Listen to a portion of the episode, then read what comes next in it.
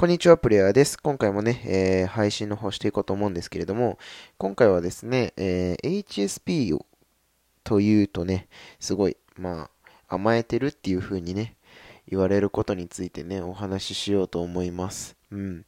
まあ、っていうのもね、あのー、僕のね、この特性っていうものをね、知ったのは、まあ、もうほんと最近なんですよね。高校3年生とか、大学入ってからぐらいだったんですけど、うん。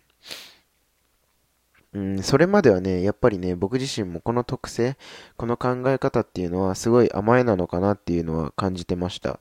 うん、っていうのは、まあ世の中の人が少な、多かれ少なかれ、まあそういうことはね、すごい感じてることだと思うんですよね。うん、HSP の特徴、特性っていうものは、まあ世の中のほとんどの人が抱えてると思うんですよ。うん。ただ、やっぱりその HSP の方って、うん、なんかそういう人とはベクトルが違うんですよね。うん。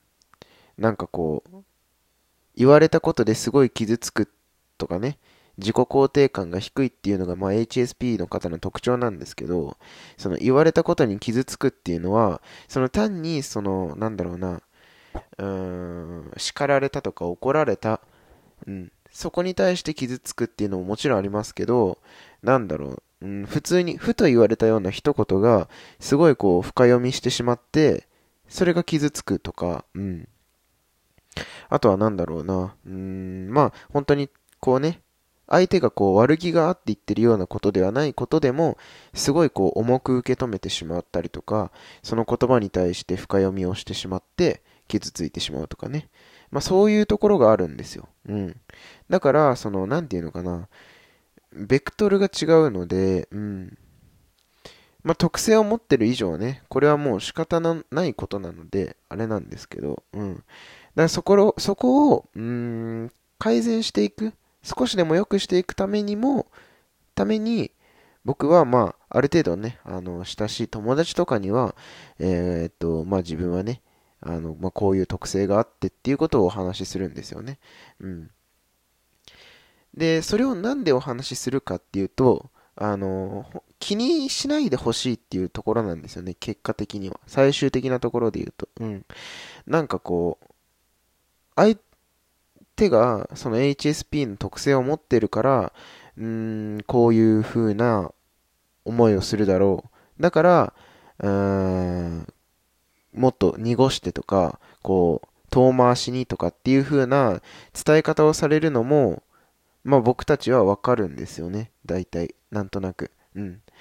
あ、すごいなんかこう考えて言ってくれてるなって。うん。それはね、すごい嬉しいことだ、嬉しいことなんですよ。傷つけないための配慮をしてくださってるんだなっていうのは うん。まあ確かにすごい嬉しいことではあるんですけれど、うん。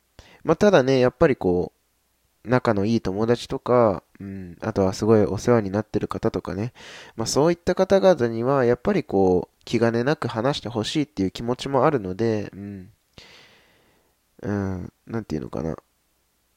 じゃあ最初から言うなよっていうところにもなるんだとは思うんですけどね。うん。ただまあ自分のことを分かってもらいたい。まあすごいね、自分勝手なんですけどね。これを言うと。うん。自分のことを分かってもらいたいけど、気を使ってはもらいたくないみたいなね。うん、なんかこう、ちょっとした、うん、自分の中でも、か、葛藤っていうのかな、こういうのがあって、うん。っていう感じです。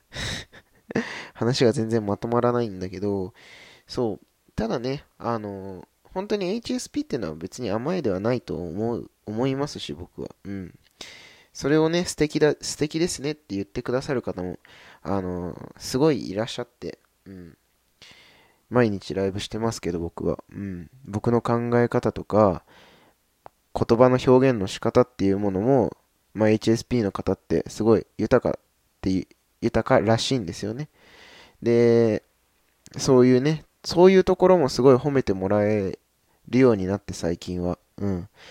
それがね、また僕のこう、なんていうんですかね、ライブのやる気とかこういう音声発信のやる気にもつながってくる、来ているので、うん。だから、HSP っていうことは、あの、公言することにはすごい、なんていうのかな、あの、いいこともあるなって思いますし、うん。まあもちろん公言することによって出てくる弊害とかもあると思うんですけど、そこは本当にこう気にしないでいただきたいなっていう風な思いに、思いでいます。はい。ということでですね、本日は HSP と HSP を言うか否かみたいなね、お話をしました。はい。ではまた次のラジオでお会いしましょう。